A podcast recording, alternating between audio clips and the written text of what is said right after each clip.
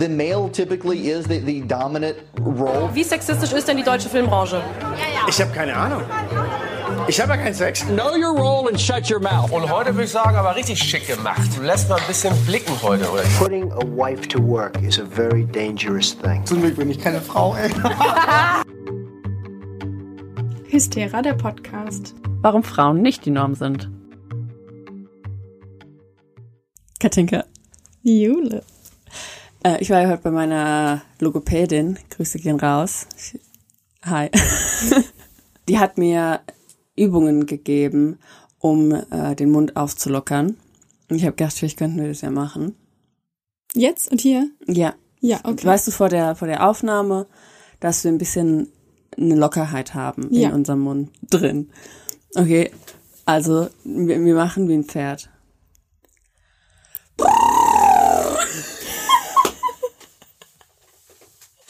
Machen wir so. So? Ja. Macht man das nicht auch vom Singen? Ja, Machen die in High School Musical, oder? Chopin? Als nächstes? ja genau. Ma, ma. Und äh, ähm, es war ein bisschen peinlich, weil am Anfang habe ich nur gemacht. Und dann hat sie gesagt, nee, mach, mach mit Stimme. Aber süß, sie macht es immer mit mir, damit es mir nicht so peinlich ist. Das ist sehr nett. Ja. Und? Ist besser jetzt, oder?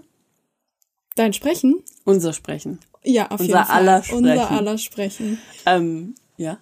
Ja, was ihr ja, ich weiß nicht, ob, ob das noch so aktuell bei allen den Köpfen ist, aber die Jule wurde ja operiert. Yes. Und das ist jetzt unsere erste Folge mit neuer Jule. Mit, mit neuem Gesicht.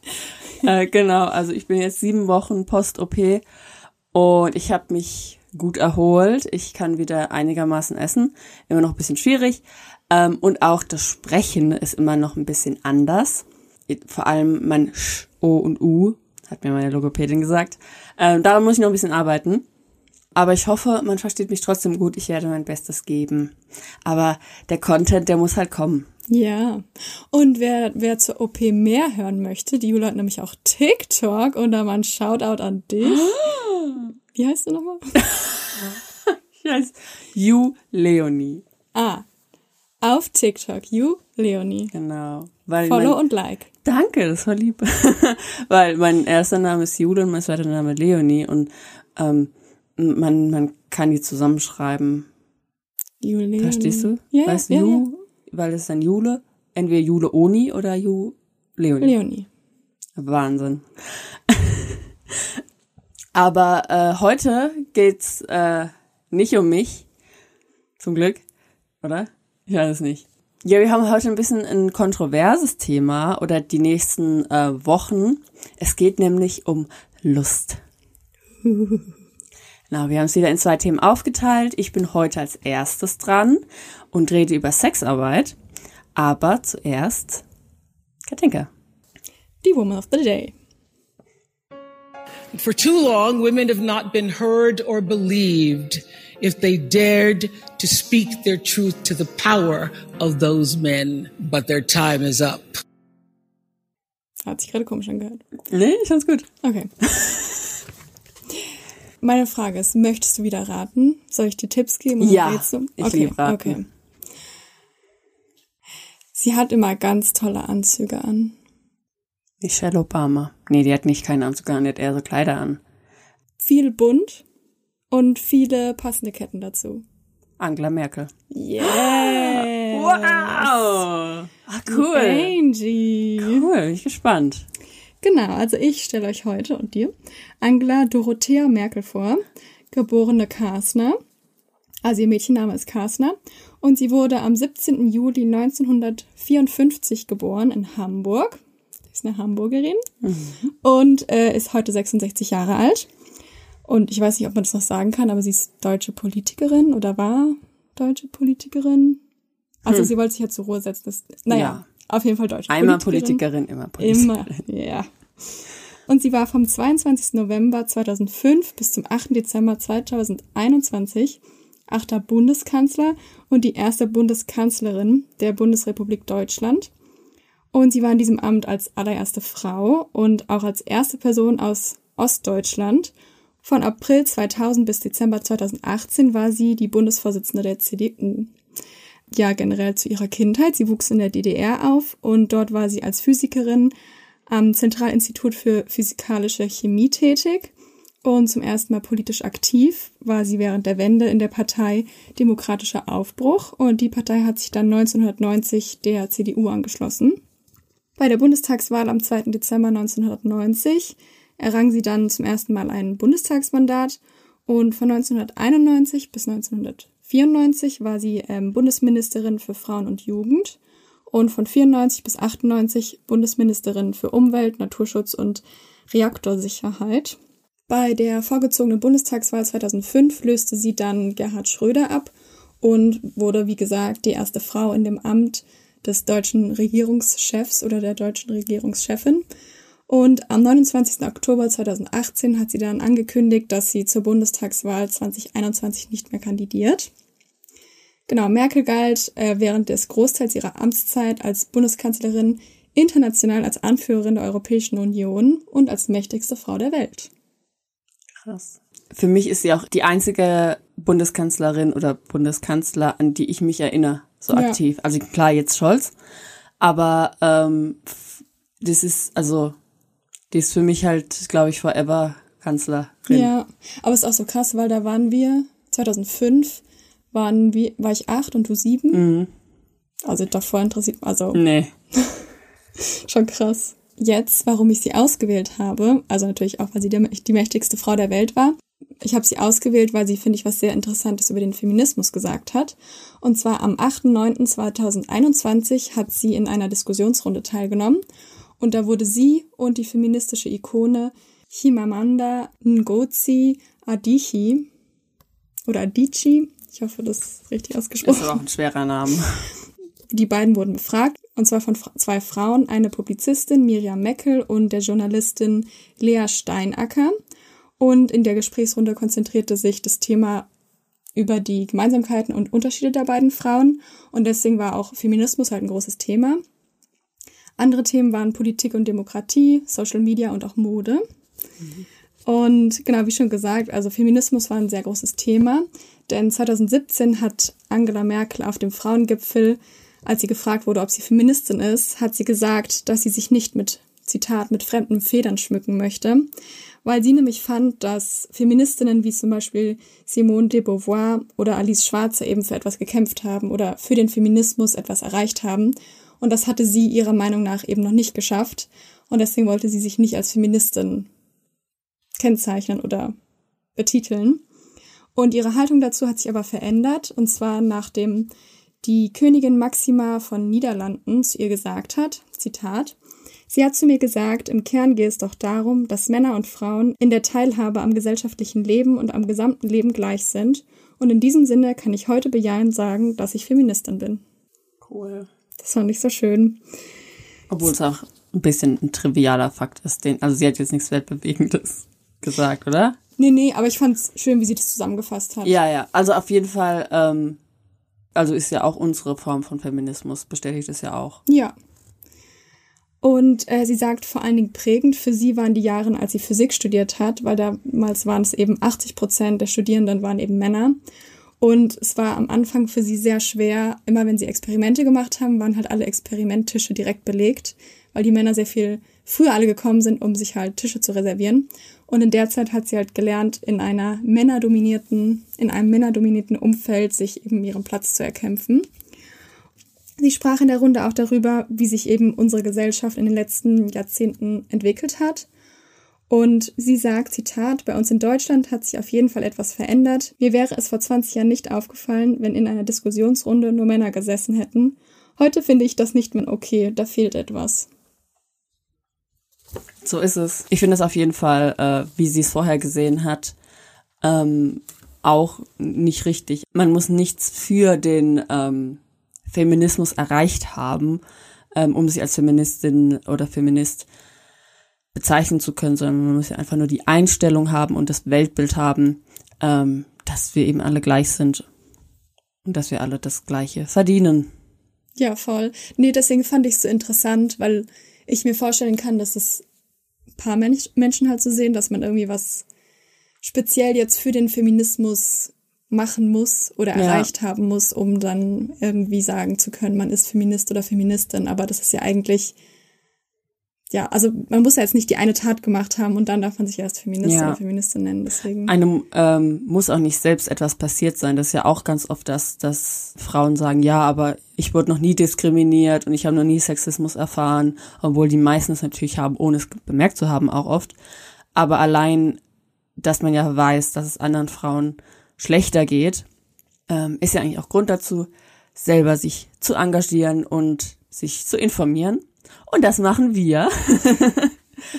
Für euch hoffentlich. Und ja, ich würde dann direkt anfangen mit Sexarbeit. ja, sehr gerne. Darüber zu reden natürlich. Achtung, Achtung, hier kommt eine Triggerwarnung. Äh, und zwar geht es natürlich um Sex und um Sexarbeit und deswegen äh, reden wir natürlich auch über explizite Inhalte und außerdem auch noch eine Triggerwarnung für sexuelle Gewalt. Ich glaube, das, ich weiß nicht, wie es dir geht, aber ist schon ein heikles Thema. Generell Lust, Sexualität, ja, ist ja nichts, worüber ich jetzt irgendwie rede oft.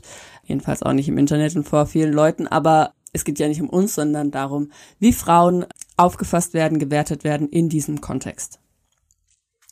Und dabei rede ich über Sexarbeit. Sexarbeit kann ganz unterschiedliche Formen annehmen. Generell ist es der Austausch einer sexuellen Aktivität mit finanzieller oder materieller Vergütung. Das kann zum Beispiel Strippen sein, aber auch Escort, BDSM, erotische Massagen, Online- oder Telefonsex, Darstellungen in Pornos oder eben, wie es den meisten bekannt ist, äh, Bordelle oder eben auf der Straße. Ganz wichtig zu sagen ist Sexarbeit ohne Konsens, also ohne die Einwilligung beider volljähriger Parteien, ist keine Sexarbeit, sondern Missbrauch, auch wenn dafür vorher bezahlt wurde. Also alles ohne Konsens und alles, was nicht von zwei volljährigen Personen gemacht wird, ist eine Straftat. Es gibt auch manche Frauen, die Sexarbeit machen, ohne es selber überhaupt vorher zu wissen. Zum Beispiel, wenn sie durch Sex Zugang zu bestimmten Ressourcen bekommen, wie zum Beispiel Macht oder Arbeit. Das kennen wir alle. Sich hochschlafen ist eigentlich auch eine Form von Sexarbeit. Eigentlich ist Sexarbeit eine Lohnarbeit wie jede andere. Dies wird doch durch die extreme Stigmatisierung nicht anerkannt. Aber ist das so? Ist Sexarbeit normale Lohnarbeit? Ja. Okay, hätte ich jetzt nicht gedacht, dass du, dass du äh, so antwortest, weil das ist jetzt hier die Gretchenfrage. Das ist jetzt das, ja diese Moral, die wir halt irgendwie diskutieren müssen, weil das glaube ich viele Leute nicht so sehen. Für mich selbst ist es schwierig zu sagen, ist es eine ganz normale Arbeit wie jede andere auch. Und ich glaube auch, weil ich mir einfach nicht selber vorstellen könnte, das zu machen und auch nicht machen will. Aber das ist auch ganz viele andere Jobs, will ich auch nicht machen und kann ich mir nicht vorstellen zu machen. Ja, aber ist schon schwierig, oder? Also, jetzt, jetzt käme nämlich Frage Ta- Katinka. Aber du hast ja schon ziemlich direkt geantwortet. Ja, also ich finde schon, dass es eine Arbeit ist, weil, also zum einen ist es halt körperlich total anstrengend und ja auch psychisch anstrengend. Also ich würde schon sagen, also ich würde schon auf jeden Fall sagen, dass es eine Arbeit ist. Ja, okay, aber das ist jetzt nicht unbedingt darauf, was ich hinaus will, sondern es ist eine normale Arbeit. Ja, normal ist immer ein blödes Wort, aber wie an der Kass Kasse arbeiten. Na, es ist schon irgendwie eine extreme Arbeit. Aber ich finde zum Beispiel, also ich spreche ja später über Pornos und da ist ja dann auch die Frage, PornodarstellerInnen, also klar, das ist nochmal was anderes irgendwie als Sexarbeit, aber irgendwie ist es ja auch eine Arbeit, weil es wird ja von der Gesellschaft gefordert oder gebraucht und Menschen arbeiten eben dafür, dass es das, also dass es das gibt, oder Ja. dass es möglich gemacht wird, dass es das Ja. gibt. Deswegen würde ich schon sagen, das ist eine, also klar, jetzt keine normale Arbeit, also so, weiß ich nicht. Es ist, Ist schwierig, ja, es ist schwierig. Fall, Fall. Ähm, aber ich erzähle noch ein bisschen dazu und vielleicht haben wir am Schluss ja ein anderes Bild davon. In den meisten Ländern ist Sexarbeit tatsächlich illegal. Deutschland hat aber eines der liberalsten Prostitutionsgesetze ganz Europas. Etwa 1,2 Millionen Männer in Deutschland besuchen täglich SexarbeiterInnen.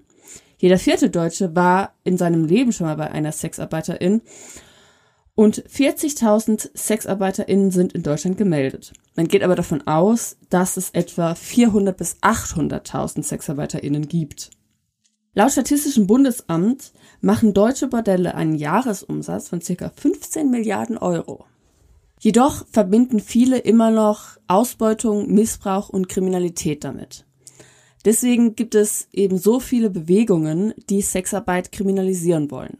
Und ich will auch gar nicht verschönigen, wie das ist. Natürlich, es gibt diese Ausbeutung und auch sehr viele haben mit psychischen Problemen und auch mit Sucht zu kämpfen.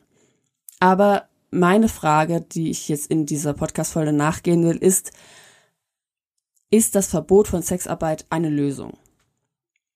Denn die Probleme, die Sexarbeit mit sich bringt, wie ich gerade schon äh, gesagt habe, zum Beispiel Ausbeutung und Missbrauch, wird durch die Kriminalisierung nur noch verschärft.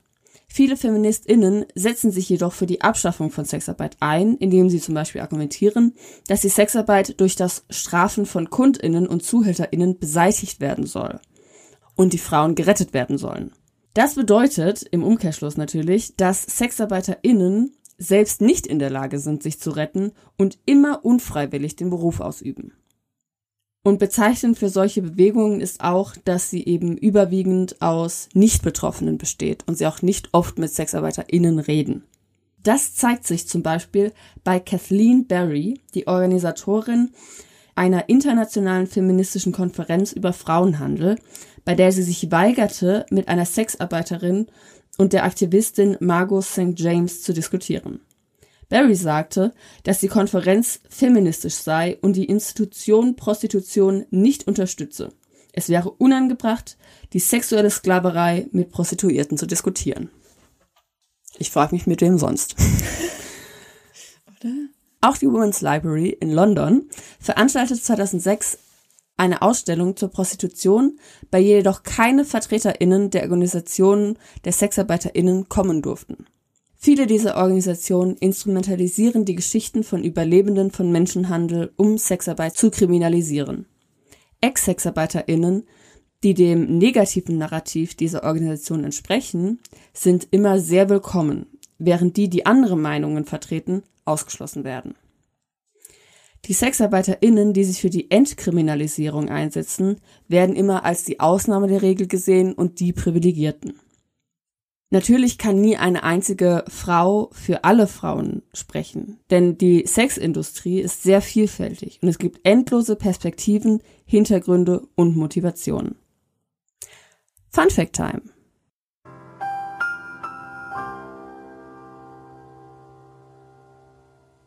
Zum Begriff Prostitution. Und zwar, warum sage ich Sexarbeit und nicht Prostitution? To prostitute wird im Cambridge Dictionary so definiert. Sich selbst oder seine Fähigkeiten oder Überzeugungen in einer Weise einzusetzen, die keinen Respekt verdient, insbesondere um Geld zu bekommen.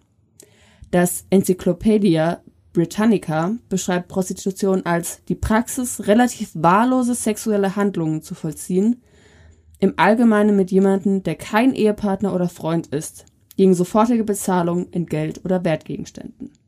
Diese Definitionen beinhalten das Stigma, das es schon immer um die Sexarbeit gibt. Sie ist nämlich immer wahllos und geschieht außerhalb jeder Verhältnisse, in der der Sex akzeptabel wäre. Der Begriff Prostitution ist negativ konnotiert. Der Begriff Sexarbeit ist jedoch neutral und zieht Parallelen zu anderer Lohnarbeit. Denn Sexarbeit ist Arbeit. Und wer den Begriff Sexarbeit benutzt, nimmt eben das Stigma und den Charme des Berufes. Deswegen benutze ich den Begriff Sexarbeit. Denn noch heute ist eines der schlimmsten Beleidigungen, die man als Frau kriegen kann, Nutte, Hure oder Schlampe. We hate it. Und so hält eben die Stigmatisierung von Sexarbeit die Misogynie aufrecht. Sie ist eine ständige Ermahnung an Frauen, brav zu sein und das Patriarchat nicht zu übertreten. Wir müssen ständig aufpassen, nicht durch unser Verhalten oder Aussehen als Hure zu gelten. Trotzdem wird von Frauen erwartet, hübsch und sexy zu sein. Doch wenn sie zu sexy sind, werden sie bestraft mit Beleidigungen oder sogar Aussagen wie, ja, wenn man sich so anzieht, muss man sich ja nicht wundern, wenn man vergewaltigt wird. Finde ich auch eine richtig gute Aussage. Ja, das, da läuft mir kalten Rücken runter. Das hat tatsächlich jemand mal gesagt, den ich kenne. Da war ich auch sprachlos. Aber zu dir? Nee, nee, über eine andere Person.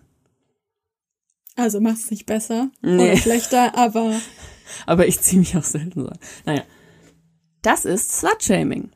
Und ich habe das Gefühl, auch wenn wir heute viel progressiver sind in vielen Themen, ist Slutshaming immer noch ein krasses Ding, oder? ja, auf jeden Fall. Also ich merke das vor allem ähm, zu meinem, zu meiner Scham gucke ich ja wirklich sehr gerne Trash-TV.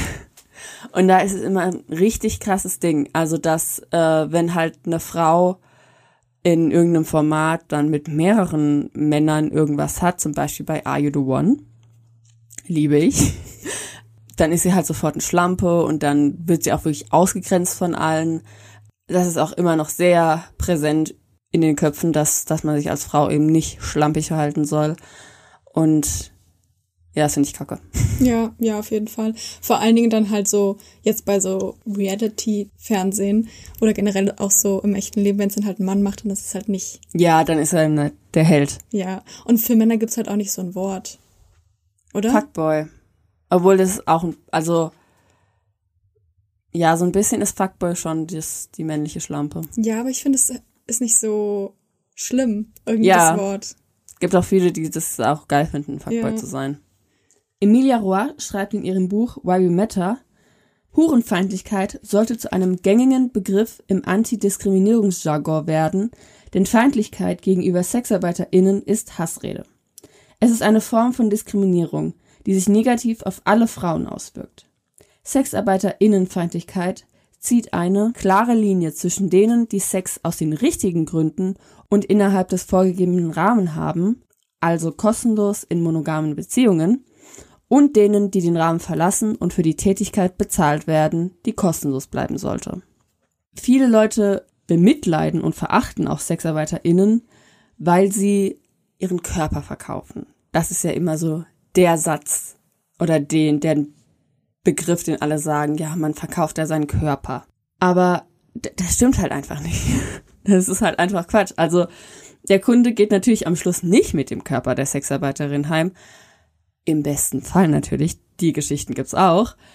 Aber nein, es wird eben eine Dienstleistung verkauft. Und die Sexarbeiterin ist keine Ware. Sie hat die Kontrolle darüber, was mit ihrem Körper passiert. Und viele Frauen in einer patriarchalen Gesellschaft haben das nicht. Es gibt auch viele Frauen, die sagen, sie fühlen sich mehr empowered, weil sie eben selbst die Grenzen setzen können. In einem normalen sexuellen Kontext ist das manchmal schwer, aber sie können ganz klar sagen, dafür ist bezahlt worden und das wird gemacht und mehr nicht. Ein weiteres Argument gegen Sexarbeit ist das Begehren. Sex ohne Begehren wäre eine Art Ausbeutung und eine Perversion. Dabei stellt man Sex als die Weihe der Liebe dar und als etwas Heiliges. Kann aber Sex nicht neutral sein. Emile Roy zum Beispiel vergleicht Sex mit Essen. Essen wir nur, wenn wir hungrig sind? Bereitet es uns immer Vergnügen zu essen? Oder ist es manchmal auch nur Energieaufnahme und neutral? Das finde ich halt so ein, ja, eine ganz schwere Frage. Kann Sex neutral sein? Also ich glaube, das ist sehr individuell, würde ich sagen. Weil wenn ich jetzt persönlich sagen würde, würde ich also sagen, für mich eher nein. Ja. Ich war auch mit meinem Freund in Amsterdam im Prostituiertenmuseum und es war auch so interessant. Also da waren so ganz viele Texte und auch so Stimmen quasi von Prostituierten, also waren hauptsächlich, waren glaube ich nur Frauen, die dann auch so über ihre Geschichte erzählt haben und auch so, dass es halt für sie, also auch super viele von denen sind verheiratet oder halt in Beziehungen, dass sie halt sagen, also es ist halt einfach ihre Arbeit und sie gehen da halt hin und es ist halt einfach die Arbeit, die sie machen und danach ist halt auch gut. Also ich glaube schon, dass viele Leute das einfach sehr neutral sehen können und für die Ja. das dann irgendwie einfach halt wirklich nur Dienstleistung ist und mehr halt nicht. Deswegen würde ich schon sagen, dass Sex neutral sein kann, auf jeden Fall. Ja. Ja, ich, ich denke auch und ich glaube, da ist auch das Problem, dass ganz viele das nicht sehen. Weil auch ich würde sagen, für mich kann Sex nie neutral sein. Aber das heißt ja nicht, dass es für andere Personen nicht so sein kann. Und das ist, glaube ich, ein Problem, was wir ganz oft in unserer Gesellschaft haben.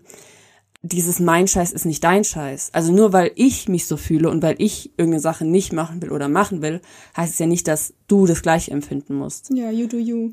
You do you. Viele sagen aber auch, dass die fehlende Liebe das Problem wäre. Aber wenn das das Problem wäre, dann müssten eigentlich auch One-Night-Stands und Freundschaft Plus und so Sachen verboten werden.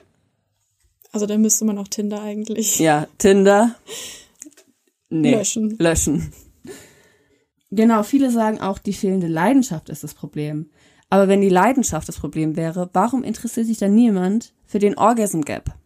Der Orgasm Gap zeigt, dass 20% der Frauen selten oder nie einen Orgasmus haben bei heterosexuellem Sex. Aber das interessiert mal wieder niemand. Was aber auch zur Kriminalisierung von Sexarbeit beiträgt, ist der Glaube, dass sonstige Sexualität frei von Gewalt wäre. Vergewaltigungen und andere sexualisierte Gewalt geschieht aber meistens außerhalb der Sexindustrie. Zum Beispiel innerhalb der Ehe. Auch wenn Sexarbeit illegal wäre, würde sie nicht aufhören, sage ich. Es würde nur dazu führen, dass sie von der Gesellschaft ausgeschlossen wird, von der Polizei verfolgt wird und keinen staatlichen Schutzrahmen mehr hat. Man will SexarbeiterInnen nicht schützen, man will sie nur unsichtbar machen. Und Sexarbeit illegal zu machen, wird Menschen nicht retten, sondern nur Missbräuche verschleiern. Denn wenn eine gesamte Branche als Missbrauch gilt, wie kann man dann einen tatsächlichen Missbrauch anzeigen? In Augen der GegnerInnen von Sexarbeit gibt es nur zwei Arten von SexarbeiterInnen. Einmal die ausgebeutete, rettungsbedürftige und natürlich die geldgeile, unkontrollierte Frau. Der ersten wird Hilfe angeboten, aber auch nur, wenn sie sich so verhält, wie es den Helfenden passt. Und die zweite, der wird jegliche Unterstützung verweigert. Denn um Hilfe zu bekommen, muss man dem Narrativ der Helfer entsprechen und sich von der Sexarbeit abwenden und zum Beispiel sein Zuhälterin anzeigen. Das Problem ist auch, dass die Menschen, die über die Ressourcen verfügen zu helfen, oft glauben, dass sie es besser wüssten als die Betroffenen und sie gehen eben nicht auf die Bedürfnisse der Menschen ein. Und durch diese Bewegungen, die sich für die Abschaffung von Sexarbeit einsetzen, wird das Stigma nur noch schlimmer. Und es macht den wirklich hilfsbedürftigen Frauen noch schwieriger, Hilfe zu bekommen. Denn Hilfe funktioniert nicht, wenn sie an Bedingungen geknüpft ist. Zudem ist der Wechsel in einen anderen Beruf durch dieses Stigma nur noch schwerer. Außerdem schafft es einen Diskurs, der SexarbeiterInnen für alles verantwortlich macht, was ihnen passiert. Egal, ob sie vergewaltigt, betrogen oder sogar getötet werden. Ihnen passiert das nur, weil sie SexarbeiterInnen sind und keine normalen Frauen. In Anführungszeichen natürlich. Mordopfer, die SexarbeiterInnen waren, waren für die Polizei sehr lange und auch teilweise heute noch less dead, also weniger tot und für sie wurde weniger ermittelt. Sie haben es ja eventuell nicht anders verdient oder sie Die haben es herausgefordert. ja, also sagen die, ne, nicht wir. SexarbeiterInnen berichten auch davon, auf der Straße von Menschen angegriffen worden zu sein, auch physisch. Es gibt auch Berichte von HIV-positiven SexarbeiterInnen, denen die Behandlung verweigert worden ist, weil sie ja selbst schuld wären. Und in vielen Ländern werden auch ihre Rechte beschränkt, wie etwa das Reiserecht oder das Sorgerecht für ihre Kinder. Viele Länder und die EU distanzieren sich jedoch von einer vollständigen Kriminalisierung. Eine Teilkriminalisierung wird eher bevorzugt, wie zum Beispiel das schwedische Modell. Und hier die Kategorie, das musste ich googeln.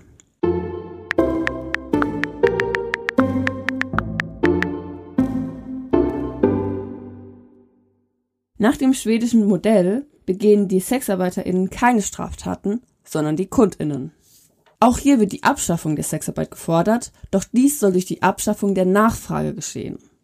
Jedoch zeigen die Erfahrungen in Schweden, dass dieses Ziel nicht erreicht werden konnte. Die BefürworterInnen dieses Modells argumentieren, dass dieser Ansatz SexarbeiterInnen mehr essentielle Dienstleistungen zugänglich macht, wie zum Beispiel die HIV-Prävention. Studien belegen jedoch, dass genau das Gegenteil der Fall ist. Die Kriminalisierung der Kunden erschwert den Zugang zu sozialen Leistungen, Gesundheitsversorgungen und Unterstützung vor allem für Geflüchtete. So ein Gesetz würde Frauen viel vulnerabler machen. Sie erleben mehr Gewalt, niedrigere Arbeitsbedingungen und haben gesundheitliche Folgen. Denn die SexarbeiterInnen sind gezwungen, in weniger sichtbare und entfernt liegende Gebiete zu ziehen, um Kunden zu bekommen, da sie von der Polizei fürchten müssen.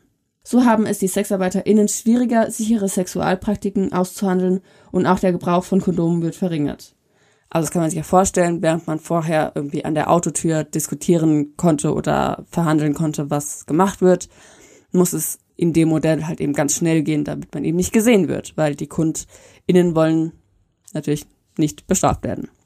Die stellvertretende Fraktionsvorsitzende der Linken im Bundestag, Cornelia Möhring, sagt, Zitat, ich befürchte, ein Sexkaufverbot wird an den sozialen Problemen nichts ändern, die dazu führen, dass Menschen in Zwangslagen kommen. Im Gegenteil führt Repression dazu, diese Zwangslagen zu verschlimmern. Wahrscheinlich ist, dass ein Verbot dazu führen wird, die Vorkehrungen zum Schutz der Freier vor Strafe zu verbessern, und das heißt, alles muss noch unsichtbarer werden, die Orte versteckter.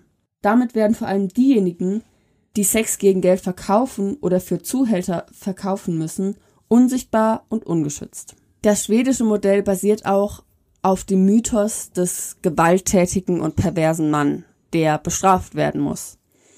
Doch Kundinnen können aus verschiedensten Gründen die Dienste von Sexarbeiterinnen aufsuchen. Oft sind es Witwer, alte Singles, Ehemänner ohne Sexualleben in der Ehe, Menschen mit schwieriger Sexualität, die sie nicht ausleben können, oder Menschen mit Behinderung, aber auch Überlebende von sexuellem Missbrauch. Viele wissenschaftliche Studien, Sexarbeitgewerkschaften und NGOs wie Amnesty International befürworten eine Entkriminalisierung von Sexarbeit um die Arbeitsbedingungen zu gewährleisten, die die Gesundheit und Sicherheit von SexarbeiterInnen unterstützt. Sie wollen Arbeitsbedingungen gewährleisten, die die Gesundheit und Sicherheit von SexarbeiterInnen unterstützt. In Deutschland haben wir das Prostitutionsschutzgesetz, und zwar seit 2017. Und zwar müssen sich seitdem SexarbeiterInnen bei zuständigen Behörden melden.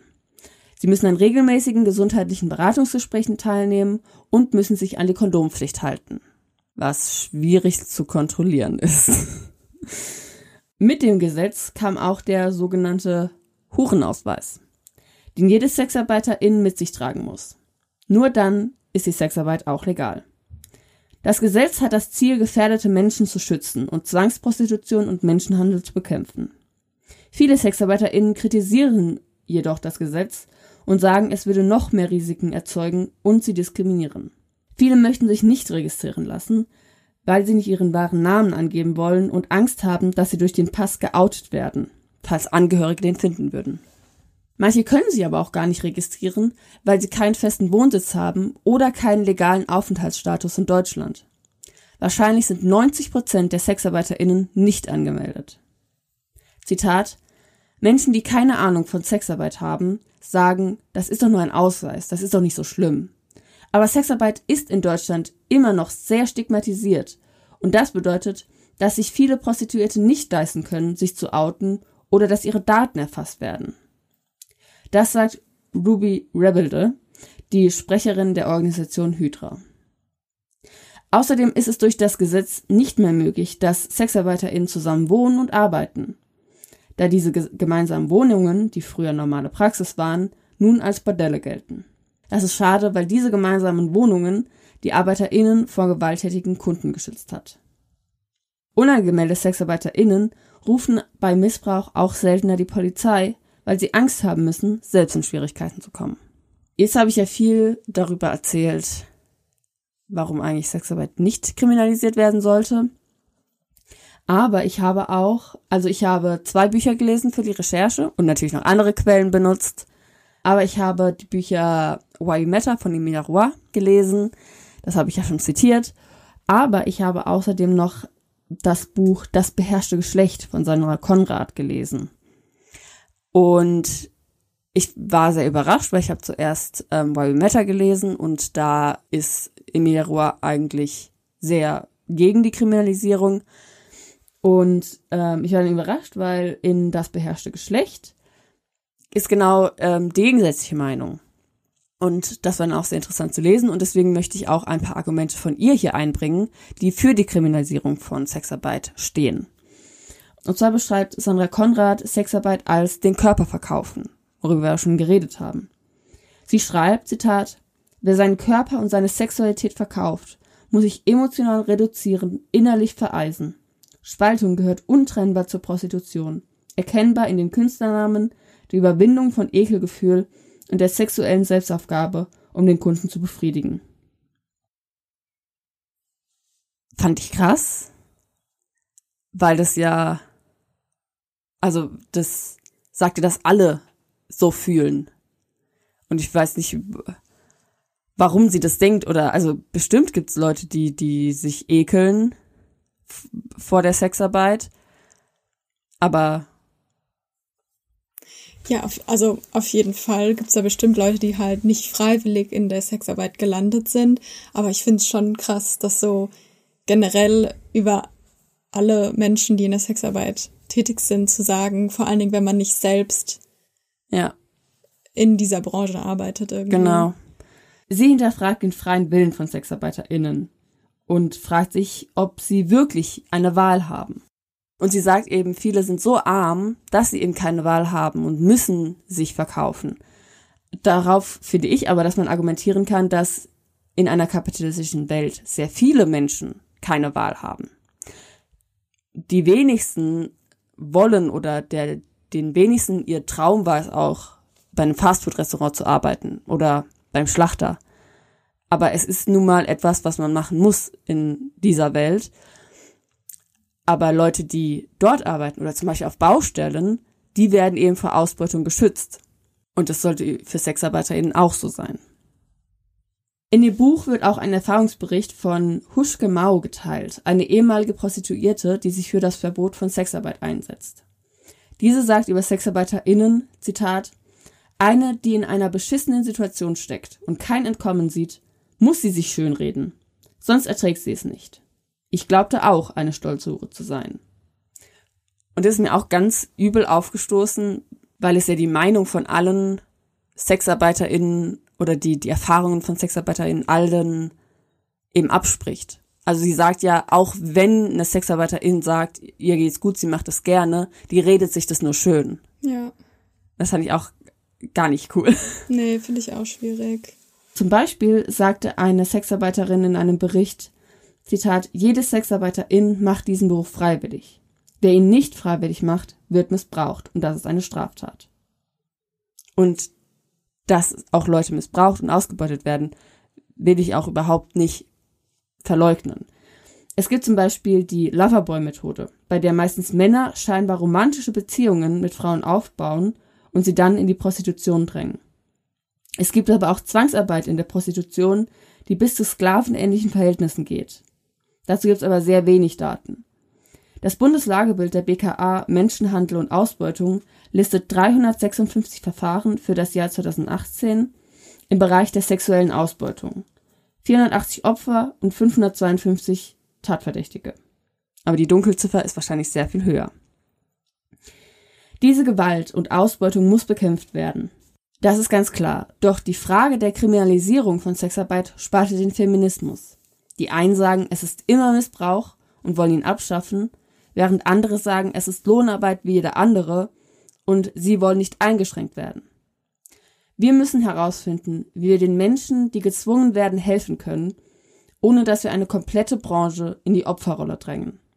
In einer Doku vom BR sagte eine Sexarbeiterin, Zitat, ich verstehe mich als Feministin. Und für mich steht Sexarbeit und Feminismus nicht im Gegenzug zueinander sondern in Übereinstimmung. Und ich brauche keine Bevormundung und ich möchte nicht gerettet werden, sondern ich möchte selber entscheiden dürfen, was ich mit wem zu welcher Zeit für welches Honorar tue. Finde ich, hat sie sehr gut zusammengefasst. Fand ich auch. Und das waren meine Schlussworte. ich fand es sehr interessant, was du gesagt hast und eigentlich auch so, ich komme mal auf das ähm, Prostituiertenmuseum in Amsterdam zurück. Da ist nämlich auch, wird auch sehr viel drüber gesprochen, dass es natürlich viele Frauen in die Sexarbeit finden, die irgendwie auch als Kinder missbraucht wurden, weil das irgendwie so eine Art nochmal ist, irgendwie damit umzugehen oder mit ihrer Sexualität umzugehen und so. Also die unterschiedlichen Gründe wurden dann nochmal von verschiedenen Prostituiert Prostituierten eben erläutert, warum sie in der Sexarbeit gelandet sind. Aber also manche haben dann halt auch gesagt, sie, machen das dann halt zwei, drei Jahre und danach haben sie auch keine Lust mehr irgendwie da drauf. Und also wie du gesagt hast, man muss halt diesen, diese Fine Line zwischen jemand ist da freiwillig und macht es gerne und muss eben auch eine normale Krankenversicherung haben und halt normal geschützt werden äh, zu jemandem, der da eben unfreiwillig ist und da irgendwie ausgebeutet wird. Und ja, aber dann ist es ja, wie du schon, gesagt hast, halt keine Sexarbeit mehr, sondern dann halt Missbrauch. Ja. Ja, ist schon, ist schon voll schwer, aber ich glaube so, die beste Lösung ist es ja schon mit Betroffenen da zu sprechen und nicht einfach über Köpfe hinweg Gesetze zu machen. Also Ja. das macht ja bei keinem Thema Sinn, Leute, die nicht davon betroffen sind, Sachen entscheiden zu lassen. Ja. Und ich, ich glaube einfach nicht, dass, also es gab ja immer schon Sexarbeit, das wird ja auch das älteste Gewerbe der Welt genannt, was wahrscheinlich nicht stimmt, aber es gab es ja wirklich, wirklich eigentlich schon immer und ich glaube auch, dass es es immer geben wird, egal ob es illegal oder nicht illegal ist. Und ich glaube auch nicht, dass, also es gibt ja auch äh, Leute, die sagen, ähm, das kann man nicht machen und dann gäbe es sehr viel mehr Vergewaltigungen. Das würde ich auch nicht sagen. Das würde ja bedeuten, dass jeder Mann ein, so ein Triebtäter ist und wenn der äh, nicht einmal im Monat Dampf ablässt, dass dann irgendwie der Teufel ausbricht. Das glaube ich nicht, aber ich glaube einfach, dass es, wenn es nicht legal wird, eben diesen geschützten Raum verlässt und dass es dann eben sehr viel schwieriger wird. Und es gibt auch wirklich, also ich habe ganz viele Dokus geguckt, mir ganz viele Berichte durchgelesen. Es gibt auch wirklich Frauen, die machen das super gerne. Es gibt auch Frauen, die machen es einfach so, weil es ein Job ist. Und die, die haben auch an manchen Tagen keine Lust, aber so ist es halt. Manchmal hat man keinen Bock auch auf seinen normalen Job. Ähm, das heißt aber nicht, dass die dann irgendwie Schreckliches erleben. Aber ja, da muss es irgendwie einen Weg geben, wie man denen hilft, die wirklich Hilfe brauchen, aber auch nicht alle stigmatisiert, nicht alle als, als irgendwie super betroffene Menschen zu sehen, die, die es so schlimm haben, weil sie den Beruf machen müssen. Ja, voll. Also da auch in, in Amsterdam gibt's ja auch diese Straße, die so voll bekannt ist, wo ja diese Schaufenster sind und dann da halt immer Frauen drin stehen. Und da ist halt auch so, dass, also die mieten sich quasi dann diesen Raum und bezahlen dann halt pro Stunde und müssen dann quasi ja versuchen, das, die Miete wieder reinzuholen. Und dass es aber auch schon sehr beliebt ist, weil eben Leute aufpassen, dass halt nichts passiert. Also weil eben in den Räumen sind halt, ich weiß nicht, ob in den Räumen Kameras sind, aber es sind auf jeden Fall halt Leute da, die halt aufpassen, dass den Prostituierten halt nichts passiert. Ja. Und deswegen ist es halt eigentlich so eine, so ein sicherer, sicherer Raum, wo halt diese Dienstleistung dann auch entgegengenommen werden kann und wo sich irgendwie, ja, wo man sich irgendwie halt, ja, sicher fühlen kann irgendwie. Ja, ja, ich habe mir auch viele ähm, so Berichte zu Bordellen angeguckt, weil ich, ich hatte ja keine Ahnung, wie das da so abläuft. Ähm, aber das ist ja auch so, dass man eine Tagesmiete hat, also als ähm, die die ähm, Sexarbeiterin dann bezahlt. Und da ist es eben auch nicht so, dass viele ja sagen, ja, das kann man sich ja gar nicht aussuchen, da muss man ja mit jedem schlafen.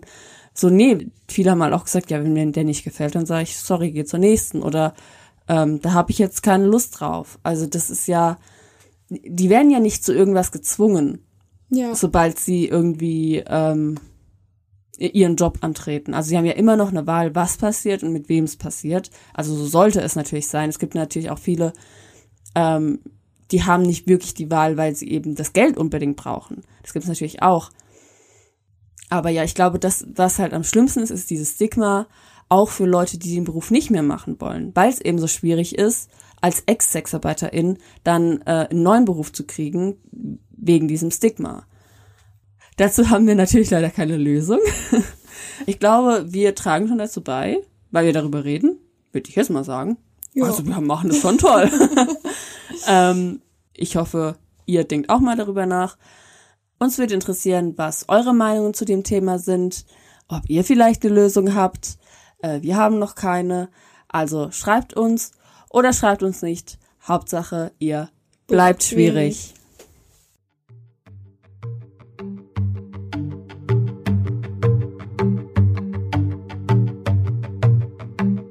It is no longer acceptable to discuss women's rights as separate from human rights. This has to stop. We cannot all succeed when half of us are held back. It is time to break the silence.